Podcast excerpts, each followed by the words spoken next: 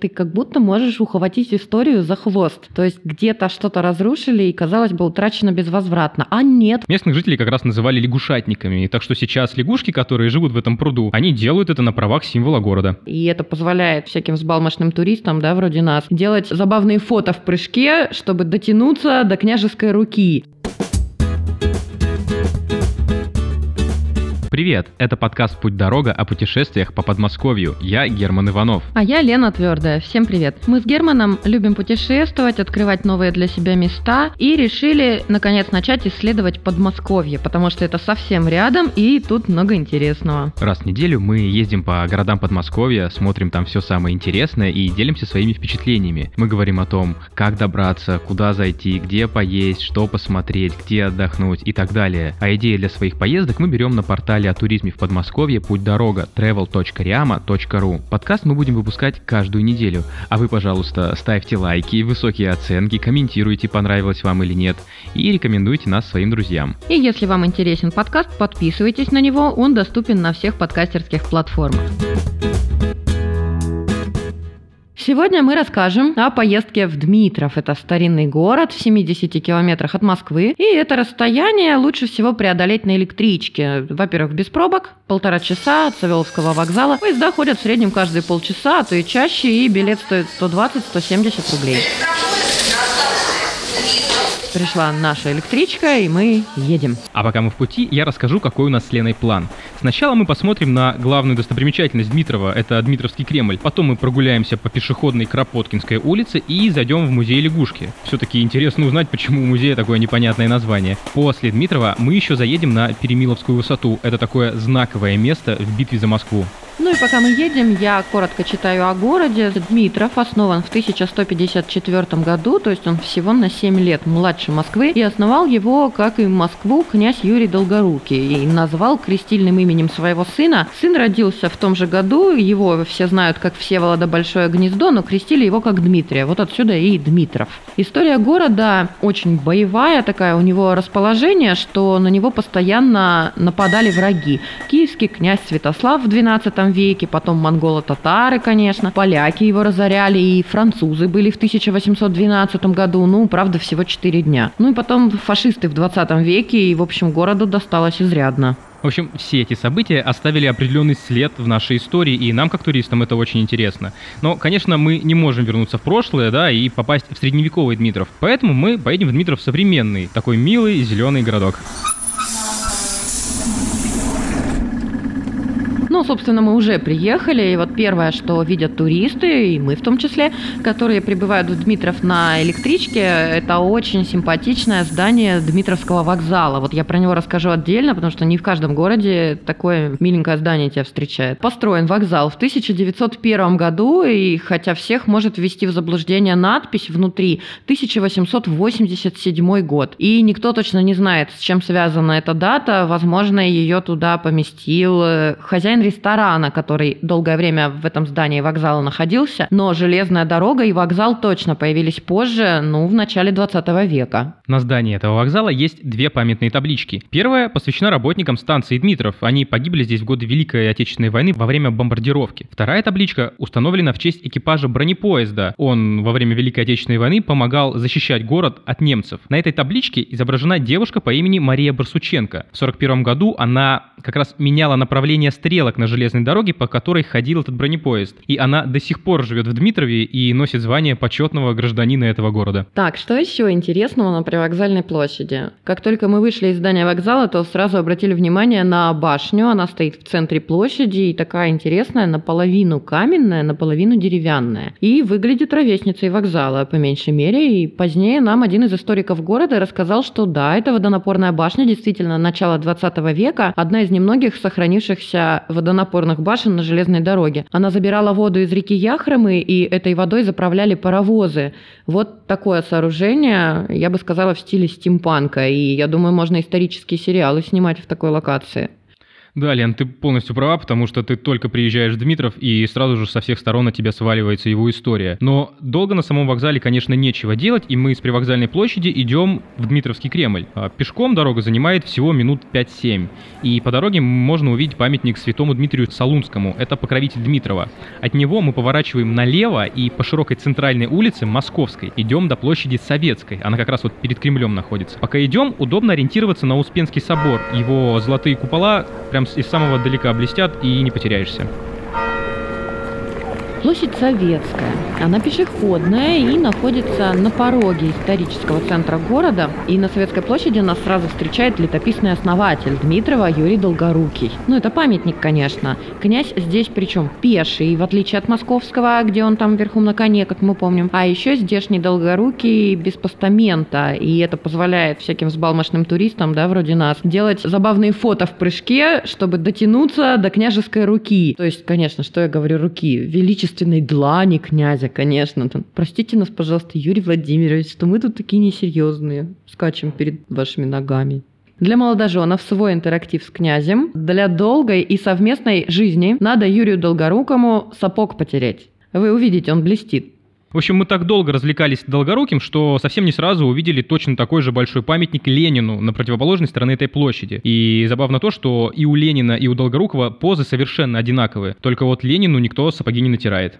Да, так и живет там с грязной обувью. Покончив с дикими прыжками, мы решили все-таки зайти на территорию Дмитровского Кремля. Вход сюда свободный, и гулять можно бесплатно. Обычно Кремль на Руси всегда строили на возвышенности. Это помогало защищать его от врагов и смотреть за тем, что происходит в округе. Но в этом плане Дмитровский Кремль уникальный. Его построили в низине, а со всех сторон его защищали болота, непроходимые леса и река Яхрома. На территорию Кремля мы заходим с южной стороны. Это как раз там, где стоит памятник Юрию Долгорукому. И именно оттуда раньше чаще всего на Кремль нападали враги. Поэтому южная часть земляного вала, которая окружает Кремль, самая высокая. С правой стороны от входа вырыт ров, но только только не думайте, что он тоже какой-то средневековый. Нет, его сделали в 1979 году и даже хотели заполнить водой, но почему-то не получилось. Об этом пусть лучше расскажет наш экскурсовод, научный сотрудник музея-заповедника Дмитровский Кремль Роман Сунгуров. А, если мы с вами обойдем с внешней стороны всю территорию Кремля в поисках воды, потому что э, мы все прекрасно понимаем, что русские города э, строились на берегу или реки, или озера, да, то есть вода должна была обязательно присутствовать, то э, мы ни реки, ни озера не найдем. Да, но на самом деле она была, совершенно точно, только в 19 веке уже старые русла реки Яхармы, а его на картах еще называют Нетека. То есть, да, действительно, то есть она была уже не текущая, заболоченная, а его засыпали. Теперь река Яхарма течет в отдалении от исторической части города, но домыслить воду, в принципе, вокруг нетрудно, тем более, что земляной вал сохранился по всему периметру. Его высота от 6 до 10 метров, но вот в средние века он был выше, и еще по вершине вала шли бревенчатые укрепления, а для большей прочности между двумя стенами засыпали землю, глину и камни, а потом это все подгнило, просело, ну и сейчас земляной вал намного ниже, чем был тогда. Если мы с вами посмотрим э, на территорию Дмитровского Кремля с высоты птичьего полета, что легко сделать с помощью Google карты или Яндекс карт, да, то очертания вала напоминают или неправильное подсмятое яйцо, это такой не совсем правильной формы, или даже больше похоже на человеческое сердце. Здесь Роман имеет в виду не привычный нам символ сердца, вот э, картинки с открыток, а форму сердца с точки зрения анатомии. То есть можете свериться с картой, это действительно так, и Дмитровский Кремль, можно сказать, находится в сердце города в буквальном смысле. Первое, что бросается в глаза на территории Кремля, это, конечно, собор Успения Пресвятой Богородицы. Это его купола нам помогали найти сюда дорогу. Этот собор построили в XVI веке по указу князя Дмитровского Юрия Ивановича. Да, и храм действующий, в него обязательно надо зайти. Кстати, женщин туда пускают без головного убора и можно в брюках. Объект экскурсионный, к туристам тут лояльно относятся. А почему зайти надо обязательно? Внутри сохранился иконостас 17 века. Он пятиярусный, деревянный, весь такой золоченый и резной, ну, в общем, впечатляющий. А сами иконы к 15-19 векам относятся. И самые древние, вот эти, которые 15 века, их можно узнать по такому светлому золоченому фону, они были написаны учениками Андрея Рублева. Кстати, Лен, ты обратила внимание на роспись внутри храма? Оказывается, ее сделали те же самые мастера, которые расписывали храм Христа Спасителя в Москве. Но мы помним, что в свое время храм Христа Спасителя разрушили большевики, а вот храм в Дмитрове они не тронули, и поэтому роспись здесь сохранилась. Вот, кстати, для меня это очень примечательный факт, потому что ты как будто можешь ухватить историю за хвост. То есть где-то что-то разрушили и, казалось бы, утрачено безвозвратно. А нет, вот приезжаешь за 70 километров от Москвы в Дмитров, и те же самые мастера пожалуйста, расписывали стены, и мы можем увидеть, как это было в храме Христа и представить. Еще одна древность есть в правой части храма. Это Сергиевский предел. Там на стене круглая глиняная икона. Она называется «Чудо Георгия о змеи». И на ней изображена как раз знаменитая история о том, как вот Георгий Победоносец убивает дракона. Вообще, я таких икон никогда не видела. Если бы мне не сказали, что это именно икона, я бы ее скорее назвала панно. Она такая необычная, красочная и рельефная, ну то есть она вылепленная из глины. Предполагают, кстати, что ее изготовили по заказу Ивана Грозного в 16 веке. Ну, здоровенная такая, метра два с половиной в диаметре, наверное. И знаешь, что странное? Я заметила, там у змея э, вот которого убивает победоносец, у него человеческие ноги прямо из туловища торчат. Ты заметил? Ты знаешь, если бы ты мне не сказала, я бы вообще не обратил внимания. Ну, вот такая змея с ногами, понимаешь? Странно. Художник так видел. Не знаю, с чем это связано. Вообще, в целом в соборе достаточно редкостей, которые привлекают сюда не только таких простых туристов, как мы, но и даже и паломников. Хотя бы потому, что в этом храме есть почти 80 частиц святых мощей. Георгия Победоносца, Иоанна Притечи, Дмитрия Солунского, это который покровитель Дмитрова, и многих других святых. Зайти в собор и выйти из него можно через здание колокольни. Она очень высокая, и, конечно, хотелось бы на нее подняться, но разрешают подниматься только в первую неделю после Пасхи. Еще вот что, если поедете в Дмитров и хотите комфортно гулять по территории Кремля, нужно надеть максимально удобную, комфортную обувь, потому что дорожки здесь из булыжников, и они очень выпуклые. Зачем такие сделали, казалось бы, да, чтобы каблуки ломать? Вот нет, оказывается, булыжную мостовую реконструировали уже в 21 веке, но по образцу века 19 Это нам Роман рассказал, экскурсовод. Было принято решение счистить весь асфальт вообще с территории Кремля, выйти на уровень 19 века и э, от 30 сантиметров до метра в некоторых местах был счищен весь 20 век, так сказать, культурный слой 20 века. Оказалось, что булыжная мостовая в значительной мере сохранилась. А там, где не сохранилось, там восстановили по образцам сохранившихся фрагментов, и сейчас уже трудно сказать, где подлинная мостовая, а где восстановленная. Но вот небольшой кусочек мостовой, который археологи как раз обнаружили первым, его не тронули. Если попросите экскурсовода, он вам его покажет. И, представляете, сможете ступить туда, куда ступала нога Дмитровчанина ну, 200 лет назад. Я с удовольствием вступаю на вот такие отрезки дороги, знаешь, такое ощущение, что ты как будто заочно познакомился с человеком из прошлого. Да, ты никогда в жизни его не увидишь, но вот он здесь жил, он здесь ходил, а теперь ты сюда наступил. И получается такая связь времен. Так здорово. Получается, что ты через камень прикасаешься к истории. Ну, вообще, Лен, получается тогда, что все камни древние, да, и докоснись до любого, и ты тогда должна чувствовать везде прикосновение какого-то человека из прошлого. Вот если бы стены у Кремля были каменные, да, в свое время, тогда бы вот мы действительно могли бы сейчас до них прикоснуться. Ну да, Дмитровский Кремль никогда не был каменным, и в отличие от других Кремлей, и деревянный сожгли в последний раз польско-литовские войска, это было в смутное время, и больше его не восстанавливали, потому что исчезла необходимость оборонять город с помощью крепости. А в 2004 году, к 850 летию столетию города решили восстановить э, фрагмент деревянной стены на месте Никольского прохода. И еще Никольскую башню и Никольские проездные ворота. И все это, вот как говорят э, сотрудники музея, новодел. А вот пруд рядом с Никольскими воротами, вот он по-настоящему древний. Он ровесник города, привет из 12 века. Пруд был не для красоты, причем он пользу приносил ну, тушить пожары, напоить горожан во время осады. Вообще, честно говоря, этот пруд кажется таким довольно запущенным, но, как оказалось, в этом и есть его главная фишка. И все эти камыши по краям, они напоминают нам те самые болота, которые раньше окружали Дмитров. И, кстати, из-за того, что в болотах вокруг Дмитрова водилась раньше целая куча лягушек, местных жителей как раз называли лягушатниками. Так что сейчас лягушки, которые живут в этом пруду, они делают это на правах символа города.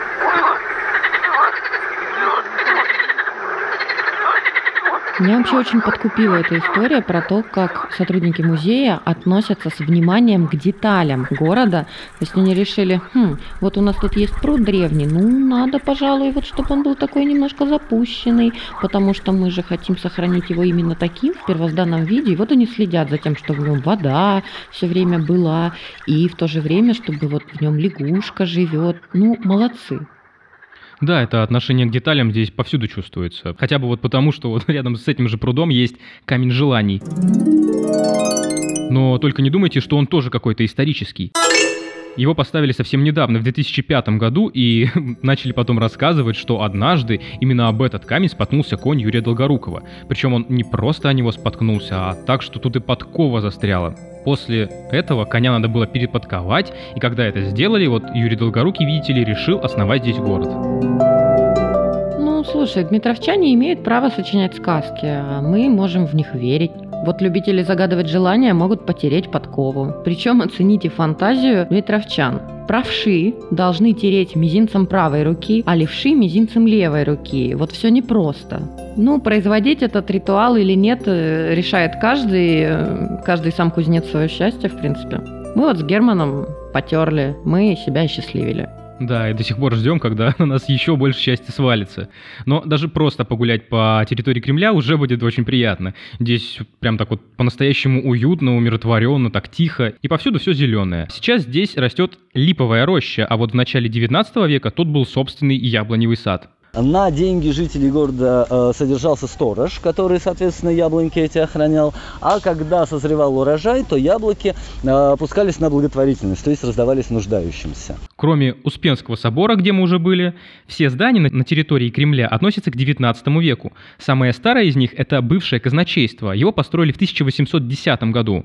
Там сейчас работает выставка Дмитров с древнейших времен до начала 18 века. И посетить этот музей можно хотя бы для того, чтобы увидеть макет Кремля 16 века. Еще на территории Кремля можно посмотреть бывшую Дмитровскую уездную тюрьму и маленькую церквушку. Но вот только мы не стали заходить внутрь нее, нам сказали, что она снаружи красивее, чем внутри. Весь комплекс этих зданий окружен забором, но пусть он вас не смущает, заходить на эту территорию можно свободно. По билетам только внутренние выставки музея. Заказать экскурсию можно по телефону, можно прямо на месте в здании казначейства. Главный экскурсионный отдел находится в музейно-выставочном комплексе на улице Загорской, но туда не обязательно идти, можно и здесь, на территории Кремля, купить билеты. Самая популярная экскурсия уличная по территории Кремля, она длится около 45 минут, Э, стоимость на группу до 20 человек 1200 рублей. Цена фиксированная, неважно, 2 человека или 20. Туристы постоянно приезжают в Дмитров, но вот местных детей здесь, конечно, мало чем удивишь. Хотя бы потому, что некоторые из них учатся прямо возле Успенского собора в гимназии, которая, по- которую построили в 19 веке. То есть можно сказать, что уроки истории в этой гимназии проходят с таким вот прямо настоящим погружением. И я думаю, что детям это ну, очень интересно. Да, это примерно так, наверное, проходит. Иванов, ты опять в окно пялишься, а ну-ка на меня смотри. А ты такой, ну что вы, Марья Ивановна, я же историю изучаю. Тут же наглядное пособие за окном. Вообще, да, весь центр Дмитрова можно считать таким настоящим наглядным пособием по истории. Вот, например, мы выходим с территории Кремля и попадаем на улицу Кропоткинскую. Здесь стоят скульптуры типичных местных жителей из самых разных эпох. То есть тут, например, есть учительница, которая как будто спешит на урок в гимназию. Или богомолец, он уходит из Успенского собора. Рядом с ним стоит огородница, она несет в своих руках корзинку с товарами на ярмарку. А еще здесь можно увидеть статуи купца с купчихой и пару дворян, муж с женой. Они как раз вот именно такие гуляли здесь в 18 веке. Ну и на этих скульптурах тоже много блестящих деталей, их полируют туристы. Желания скульптуры исполняют мелким оптом. Хотите крепкую семью, например, это к дворянской паре. Богатство идите к купцам. Успехов в учебе, это, конечно, к учительнице, ну а мы потерли посох богомольца, потому что это на удачу в путешествиях. Ну хотя что там лукавить, мы вообще никого вниманием не обошли, всех там перетерли, а в заключении нос котику потерли, он сидит у ног огородницы, и вот этот котик, он универсальный, исполняет комбо, сокровенные желания, то есть. В общем, счастья и удачи много не бывает, мы решили все пригодится, всех перетерли. Улица Кропоткинская вообще одна из центральных. В Дмитрове ее называют еще местным Арбатом. Во-первых, потому что она пешеходная. А во-вторых, здесь всегда много уличных художников, музыкантов. В общем, жизнь кипит. Э, до революции улица называлась Дворянская или еще Миллионной. Она считалась престижной. Потом недолго она называлась Советской с 18 по 24 год в 20 веке. А вот в 24-м она стала Кропоткинская. Именно на этой улице стоит дом, где провел последние годы своей жизни знаменитый теоретик анархизма Петр Алексеевич Кропоткин. В этом доме сейчас его музей, но мы в него не пошли. Да, вместо этого мы пошли в музей лягушки. Слишком уж много интриги вокруг этого названия. Сам музей стоит посередине Кропоткинской улицы, прямо за детской площадкой. И нам еще до поездки было интересно, почему какой-то лягушке посвятили в Дмитрове целый музей. Меня подкупили отзывы в интернете. Там все пишут о том, насколько радушно встречают гостей в музее лягушки. Все правда. Здесь не только проводят экскурсии, но если попросить, еще бесплатно помогут забронировать отель, выбрать экскурсию по городу, подскажут, где поесть, что посмотреть. В общем, очень гостеприимные товарищи. Ну а наш главный вопрос, да, почему лягушка так популярна в этих краях, мы задали директору музея Юлии Хазовой. Когда конницы подходили к нашим болотам, от опыта копыт содрогалась водичка, лягушата на мгновение замолкали, а потом начинали активно квакать. Таким образом, ратники, которые служили у нас на валу, слышали активность лягушек и посылали в развед в ту сторону, откуда доносилось лягушачье кваканье. А люди, которые жили вокруг вала, тоже активность слышали, собирали пожитки и уходили внутрь вала держать оборону города. Вот такие они древние древней защитницы Дмитрова. Кстати, их в музее больше тысячи, и попадают они сюда из самых разных стран. Внутри на стене висит карта с флажками. Там отмечено, из каких стран гости привозят сюда экспонаты. Например, здесь есть лягушка из Австралии, игрушечная. Есть елочная игрушка-лягушка с алмазным напылением. Ее подарил, говорят, американский миллионер. А еще те, кто уже был в Таиланде, они сразу узнают вот этих деревянных лягушек с ребристой спиной. И когда по ней скребешь палкой, то они квакают.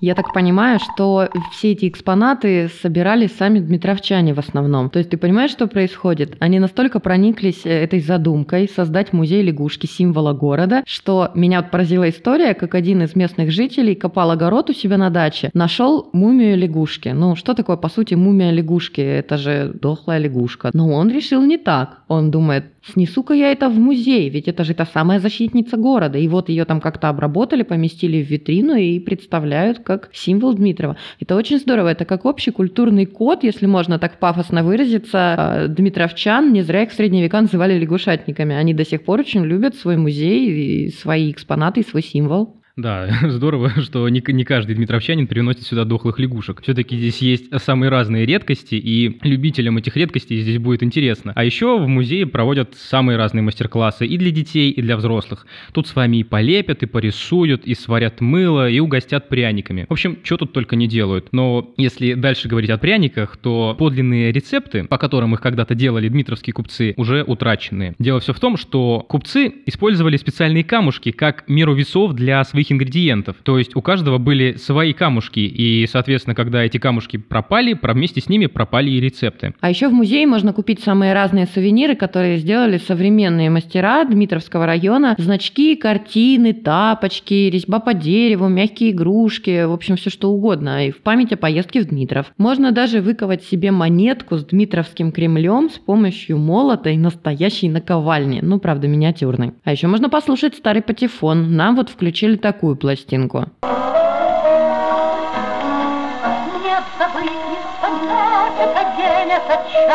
Мне бы больше никогда не встречать милых глаз, но опять весенний ветер, окна рвется и зовет. Думаете, нам сразу объявили, кто это поет? Ну, конечно, как бы не так. Это нужно было угадать, и вот я позорно провалилась. В общем, фиаско. Я, честно, я хотела сказать, что это Клавдия Шульженко, я знала. Но я постеснялась или побоялась, я не знаю. Но, в общем, я свою корону профукала.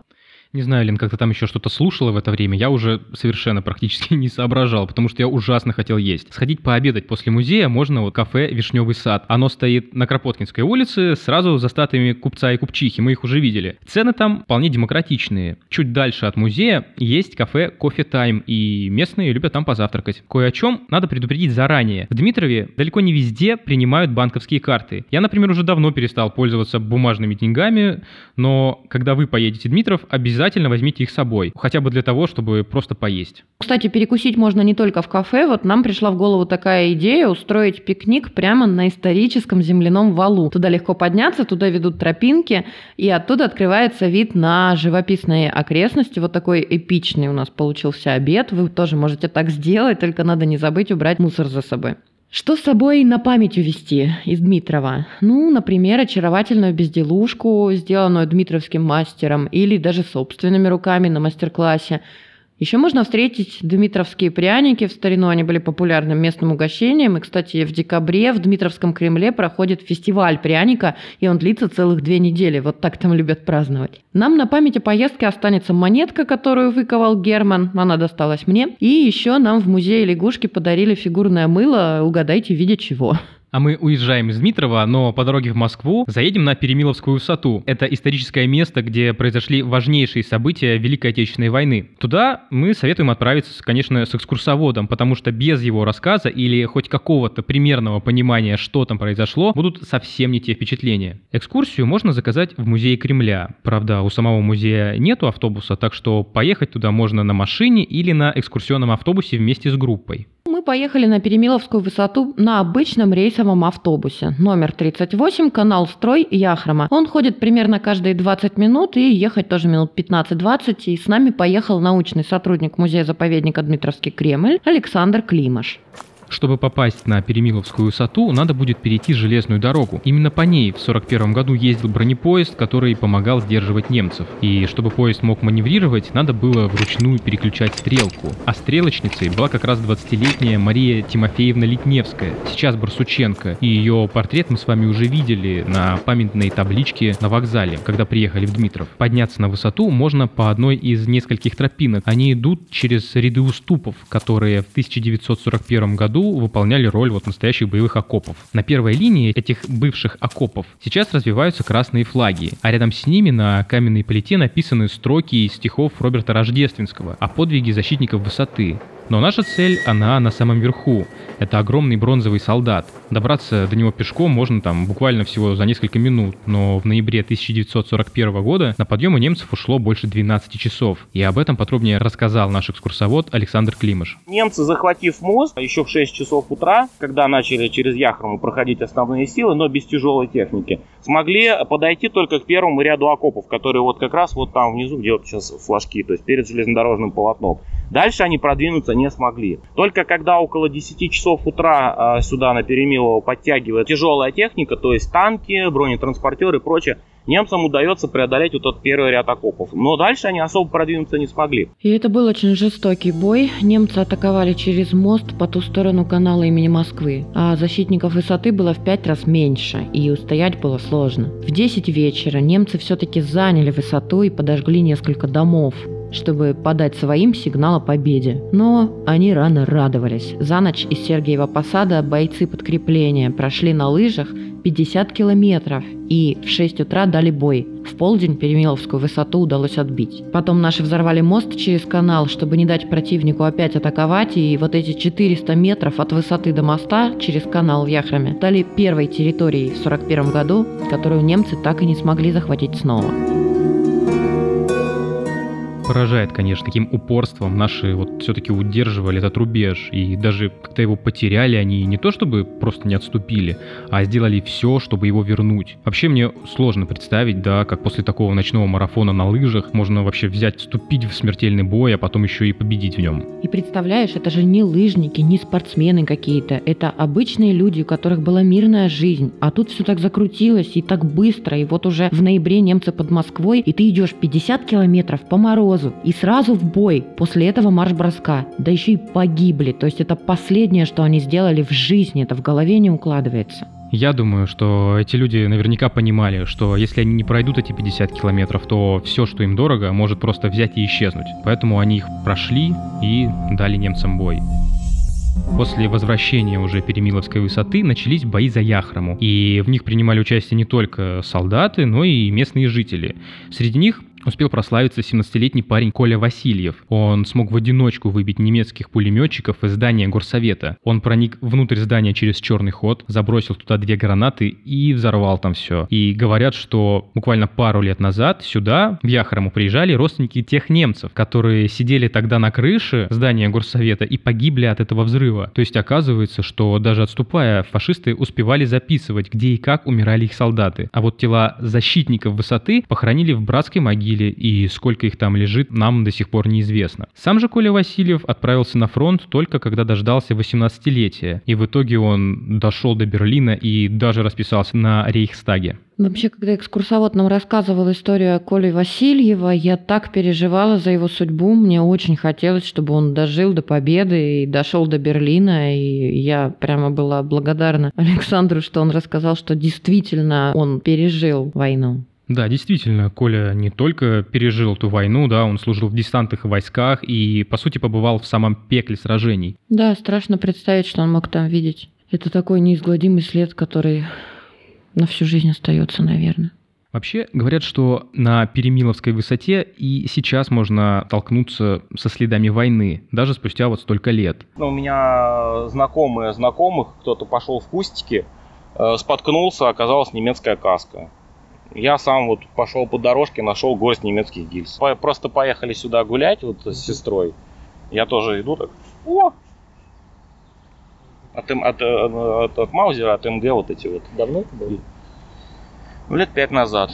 Ну, я думаю, что и сейчас тоже, если вот по- куда-нибудь по кустикам пойти, по промоинам, тоже можно много чего найти. То есть, в принципе, если вдруг повезет, то можно уйти отсюда даже с бесплатным сувениром. Но вот советовать, да, приезжать на высоту ради поиска этих следов войны мы, конечно, не решаемся. Да, и советовать не решаемся еще потому, что некоторые находки это очень опасные вещи и вообще не шуточки, это боевые снаряды.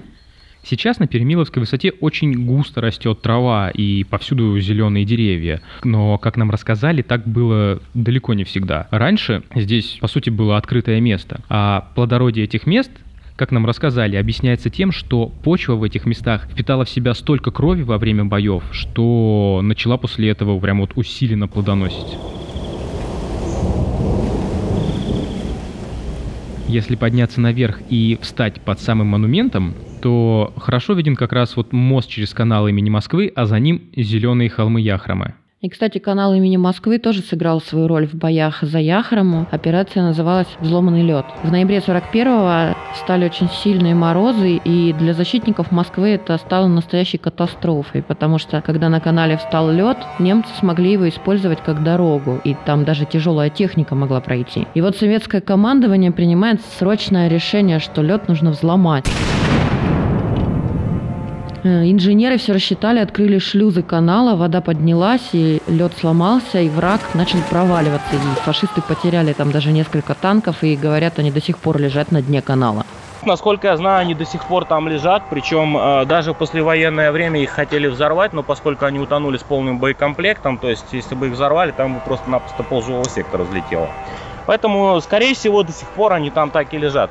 Как это часто бывает на войне, местных жителей и военные о том, что готовят потоп, не предупредили, чтобы не выдать немцам свой план. Ну и никого не эвакуировали, и водой накрыло ничего не подозревающих жителей местных деревень. А это было морозным утром, 28 ноября.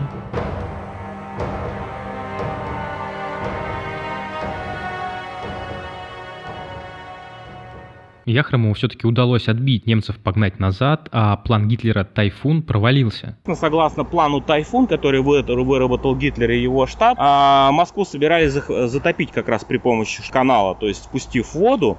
И даже был заготовлен э, памятный камень, на котором было высечено, что здесь была столица Советского Союза, Москва. А теперь здесь озеро. Да, уж довольно символичная была задумка, но нам остается только порадоваться, что ее исполнить Гитлеру все-таки не удалось. Да чудовищная была задумка, я бы сказала, и не на тех напал и отстояли. В 66 году в память о сражении на Перемиловской высоте поставили монумент героям битвы под Москвой он называется. Это огромный бронзовый солдат, он с автоматом в руке стоит, у него такая поза, как будто он прямо сейчас рвется в бой. Его высота вместе с постаментом 28 метров, он такой внушительный. Автор памятника Алексей Постол.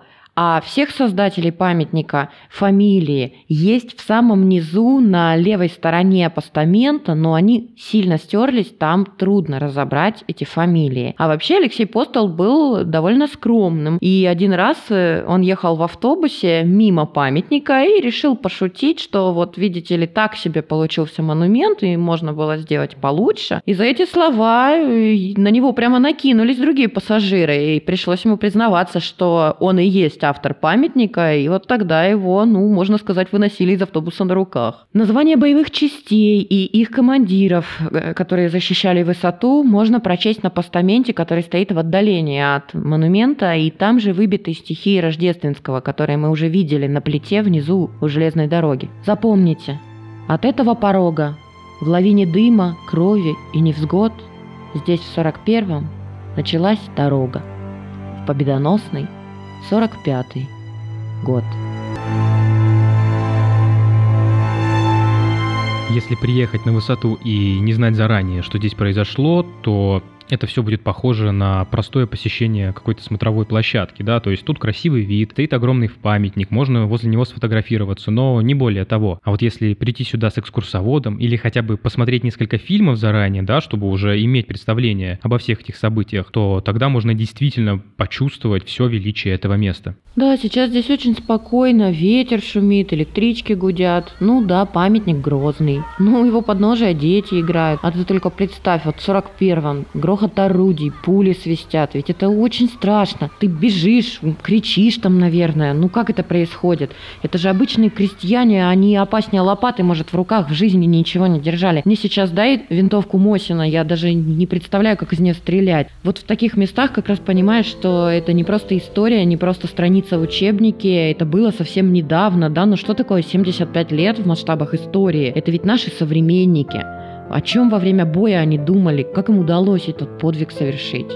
Возможно, люди просто боролись за существование, и причем даже не за свое, да, они готовы были умирать и просто складывать там свои головы, лишь бы не пустить сюда немцев. Они, наверное, воевали вот просто за свои семьи, за свои дома, за свою родину и за все то, что они любят. Пока мы гуляли по высоте, уже наступил вечер, и надо было возвращаться. Мы вернулись на ту же остановку на шоссе и поехали в Москву на автобусе номер 401 Дмитров Поездка в Дмитров – это путешествие сразу в несколько эпох. От древних времен и до новейшей истории. И, знаешь, иногда эти эпохи так тесно переплетены друг с другом. Дмитровчане вот до сих пор живут в старинных домах, ходят в школу, да, в древнем Кремле, хранят легенды своего города, а иногда, как мы убедились, сочиняют новые. Но мы можем к ним прикоснуться, к этим легендам. И вы можете. Ну что ж, вот и закончилась наша первая поездка, а вместе с ней и первый выпуск подкаста «Путь-дорога». Не забывайте ставить нам лайки, давать оценки и желательно, конечно, высокие. И обязательно рассказывайте о нас своим друзьям. А в следующем выпуске мы расскажем о поездке совершенно другого плана. Мы будем учиться управлять парусной яхтой. Я в предвкушении. Чтобы не пропустить новый выпуск, подписывайтесь на подкаст «Путь дорога». Он доступен на всех подкастерских платформах. И если вы, как и мы, хотите путешествовать по Подмосковью, заходите на портал «Путь дорога» travel.riama.ru и там много полезного для туристов. На этом мы прощаемся. Я Лена Твердая. А я Герман Иванов. Пока. Всем пока. Thank